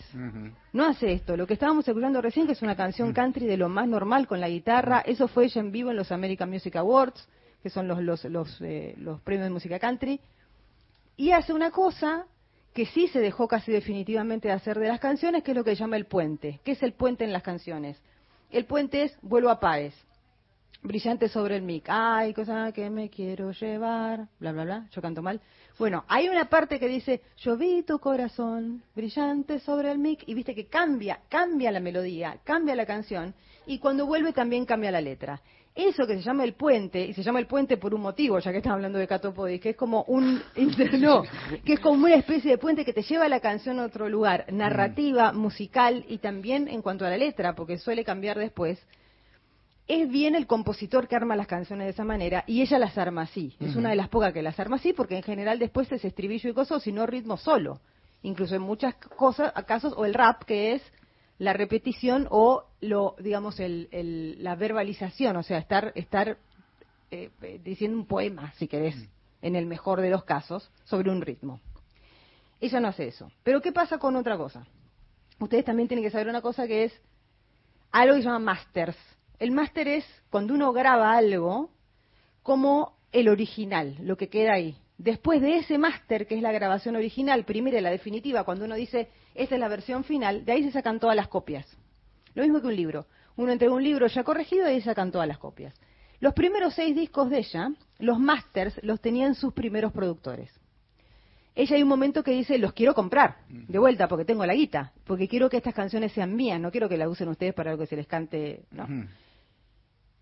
Hay uno de los dos productores que parece que no se pudo negociar, el otro dice que ella en realidad esto nunca, ella nunca lo intentó del todo y que lo quiere hacer quedar mal. Bueno, la, la típica para ese gaslighting, ponerla Vos estás loca. Vos estás loca, etcétera, etcétera. La cuestión que ella dijo, bueno, ustedes no quieren negociar, yo voy a hacer una cosa, los voy a grabar todos de vuelta. O sea, al mismo tiempo que está haciendo esta gira, con las los cuatro, cuatro horas, bla, bla, bla, bla, bla, con todos estos estas fechas y todo lo demás, está grabando todo su catálogo de vuelta. Ella lleva tres discos. Mm. grabados de vuelta que ahora son los discos de ellos. Uno los diferencia, las versiones son muy parecidas, pero se llama Taylor Version. Este. Pequeños chismes por ahí, pero divertidos mucho que tienen que ver con la política. Ah, una cosa que hay también. Hay gente haciendo cola ya. Le llaman el acampe. No es el acampe, es la cola. ¿Por qué digo que es la cola? Yo que soy fan tengo cultura de cola. No es lo mismo ver un show, ningún show, en las primeras filas que atrás de todo, cuando, sobre todo cuando sos enana y tenés como yo y tenés que andar saltando y volviéndote loco y qué sé yo. Vos decís, están locas las pibas, está bien, chicos, hacemos locura. Yo, me, en, a fines de año pasado, mi artista favorito, que es Nick Cave, tocaba en Hanging Rock, que es un paisaje australiano muy particular, donde se hizo una película que a mí me gusta mucho, gusta, gusta mucho que se llama Picnic at Hanging Rock, de Peter Weir, que es el director de, bueno, no importa, es el director de esta película. ¿Qué le dije a mi marido? Mi bien salió esto, comprad dos entradas para esto ya en este instante. Y nos vamos. ¿Cómo? No sé. Era seis meses antes. Y nos fuimos, nos morimos de frío. Al final nos tuvimos que ir más temprano. Tampoco fue una experiencia tan emocionante. No importa. Pero nos sentimos vivos en ese momento. La pasamos genial. Nos tomamos el, el, el, el, micro para ir hasta allá con un montón de viejos como nosotros cantando como locos digo que yo había señores totalmente borrachos bailando en el pues estaba todo lleno de barro bailando en el barro cayéndose de culo en el barro todos no era una fiesta entonces qué les pasa déjenla que acampen la piba no tienen nada que hacer ¿Por qué no se van a laburar? Porque todo es laburar en la vida. Todos siempre te mandan a laburar. Tienen 16 años, capaz que no tienen que laburar, capaz que tienen guita, capaz que dejan el laburo, capaz tienen ganas de vivir en vez de laburar, por ejemplo. Dios, ¿No? Bueno, me indigno. Me indigno cuando no le dejan a la gente ser feliz. Bueno, una pequeña cosa. ¿Quién es muy, muy fan de Taylor Swift? Gabriel Boric. Tan fan es que entra en la pavada que hace el fan, de vez en cuando.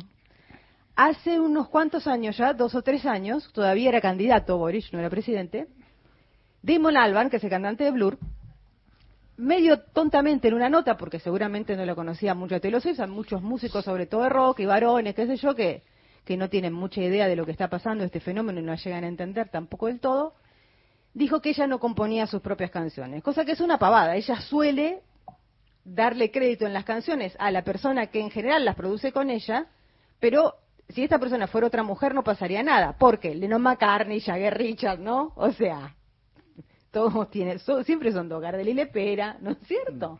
Entonces es Swift Antonov en general, que es el tipo que y otro que llamaron Tesla. Él dice esto, ella se pone del orto, porque dice, perdón que lo diga con esta barbaridad, pero se pone muy mal humor porque ella nunca tuitea, pero dijo, yo te admiraba, sos un tarado, yo escribo todas mis canciones, callate.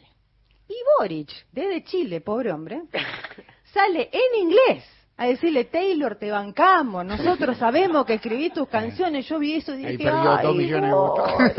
Ahí empezó a perder la Ay, constituyente. Boris, dije, y ahora no está yendo a Chile, Mm. Taylor. Por millones de motivos, los shows son en el Monumental. ¿Qué pasó ayer? Dos pibas lo agarran a Orange, que está entrando a la moneda, y le dicen, presidente, traiga a Taylor, pero no sé lo que es. Y él las mira y le dice, ya le escribí. le he mandado un DM. Bueno, cuestión es que no.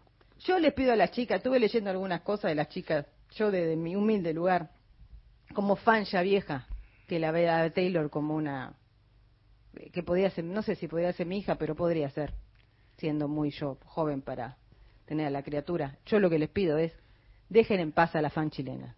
Porque están enfurecidas con las chilenas que van a venir y dicen que les van a quemar los ojos con gas pimienta. Yo digo que esto puede terminar peor que el Beagle. Bergoglio no está bien de salud. De- de- que tranquilicémonos.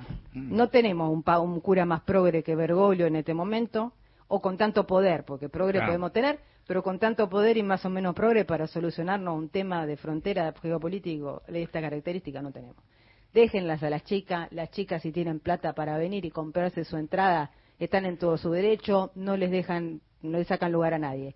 Les aconsejo a las chilenas, si me están escuchando, se callen la boca si no se les nota el acento y guardan su integridad. En inglés todo el mundo canta mal, ya sabemos que todo bien, o sea, no importa, así que está todo bien. Cuestión, la chica viene tres fechas, yo estimo que a lo mejor puede llegar a agregar alguna más, y como para hacerlos eh, eh, sentir un poco, no, no sé- no sé si mal es la palabra, ¿no? Pero se sabe más o menos aproximadamente que sin gasto, sin absolutamente nada, la fortuna que tiene en este momento Taylor Swift son 70, 740 millones de dólares, a los Mm. 33. El plan de ella es terminar este año siendo una billonaria, que creo que lo va a lograr. Mariana Enríquez. But if I just showed up at your party, would you hide me? Would you want me? Would you tell me to go straight to hell?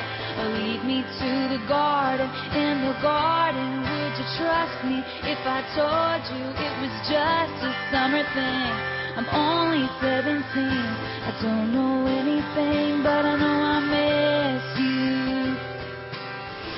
Gente de a pie. Hasta las 17.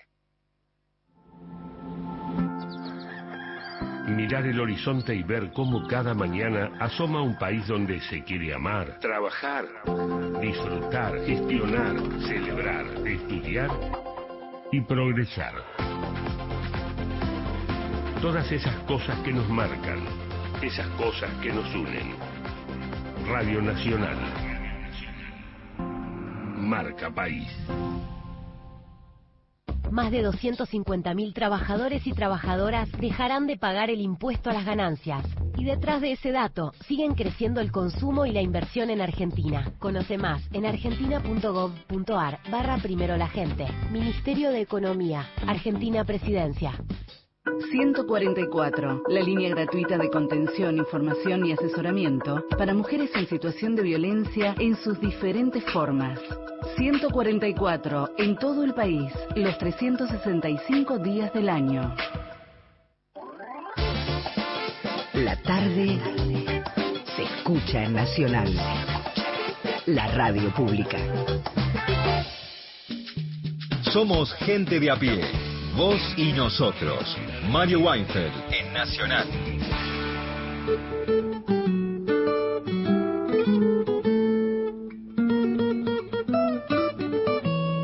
Gerardo Villar dirigiendo el coro por ausencia justificada del maestro Beto Solas.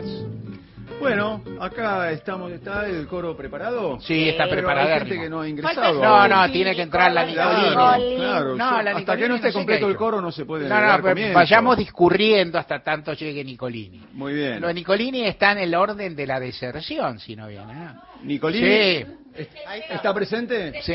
¿Y Miguel? Miguel está presente también. Ah, Miguel bien, está bueno. disfrazado. Michael. Miguel está, Michael está como el cuñado de, de- de Está Scarface. Johnson. el cuñado de Scarface, ¿se acuerdan el cuñado de Scarface? El que vivía con la hermana. y Ah, Scarface Power. terminó mal, pobre lo- muchacho. El hermano, sí, Scarface lo encuentra y le mete cuatro tiros. Cuídate, Miguel.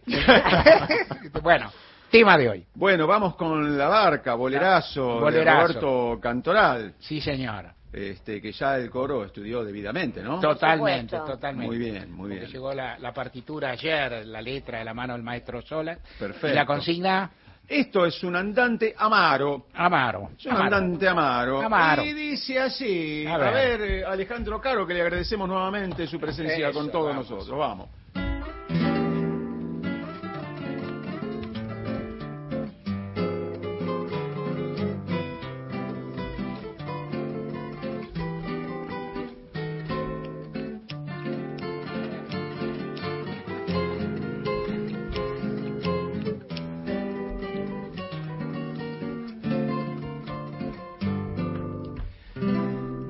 Dicen que la distancia es el olvido, pero yo no concibo esa razón,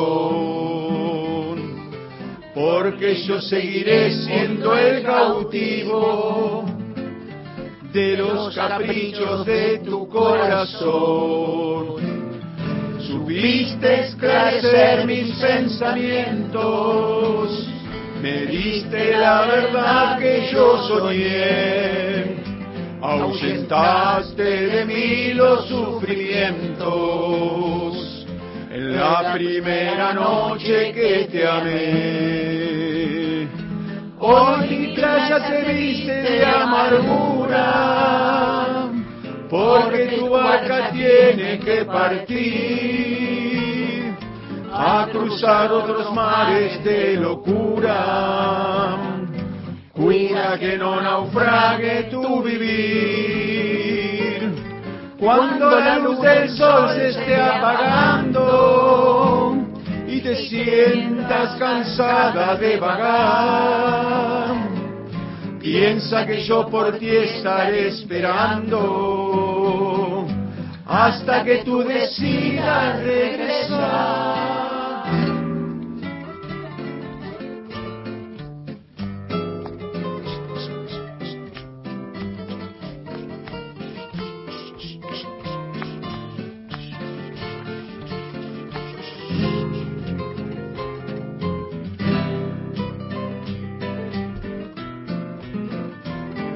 Supiste esclarecer mis pensamientos, me diste la verdad que yo soñé, ahuyentaste de mí los sufrimientos. En la primera noche que te amé. Hoy mi playa se viste de amargura, porque tu barca tiene que partir a cruzar otros mares de locura. Cuida que no naufrague tu vivir. Cuando la luz del sol se esté apagando y te sientas cansada de vagar, piensa que yo por ti estaré esperando hasta que tú decidas regresar, hasta que tú decidas regresar. ¡Qué ¡Qué bien! Argentina, Argentina, Altísima, Argentina. altísima Una versión. Altísima versión, altísima versión. En los ensayos no salía tan bien, No, ¿eh? salió mucho no mejor que en los ensayos. tan bien. Vos sabés que nos, nos acaba de llamar Jorge Brito, el presidente, el sabido, el Sí. compañero Brito, el presidente del Club Atlético River Plate, y nos dice que, el- que no va a haber otro concierto de Taylor Swift, como anunció Mariana. Los tres están hechos, ya hay un bollo con Tiquetec, no queremos un conflicto bélico con la República Hermana de Chile, pero uno más no va a haber porque ahí entramos nosotros. Para el coro de gente de a pie, ¿no? Va al coro, sí. Hay una discusión, dice, si van ustedes seguros, si vienen solas... Oh, oh, Polémico, ¿eh? No, nosotros dijimos, Polémico. nosotros dijimos, solas es de gente de a pie, tiene que Tiene estar. que estar, tiene que estar. Cante bien o cante mal, no es el público. Tampoco es el punto, digamos. Claro, en la claro, semana claro. de su cumpleaños, aparte en el mes de su cumpleaños. Feliz cumpleaños, Beto. Feliz cumpleaños, Beto, hasta el hasta la semana que viene, lunes a viernes de 3 a 5, una mención de algo para recomendar y luego un tema, una otra versión de la barca. Para hoy, en un ratito, a las 19 horas puntual, se va a presentar Martín Alvarado junto a Mariano Lafourcade en percusión y el cuarteto de guitarras de Gerardo Villar y los Aguirre en el Palacio El Victorial de Piedras 722 en el barrio de San Telmo. Hoy a las 19. Muy bien. ¿Y con qué nos vamos? Con Roberto Llanes. Ah, un cantor, gran cantor que le gusta al maestro Larrea. Yana Cone era el apellido. Es un seudónimo. ¿De quién? ¿De Larrea? ¿Eh? No, no, no, no, no, no, de Llanes. No, Larrea es Larrea. Larrea es Sí, Larrea, sí, sí, Yo creí que Larrea era Palese. Puede ser, a veces. porque yo seguiré siendo el cautivo de los caprichos de tu corazón. Supiste esclarecer mis pensamientos, me diste la verdad que yo soñé, ahuyentaste de mí los sufrimientos en la primera noche que te amé. Hoy mi playa se viste de amargura, porque tu barca tiene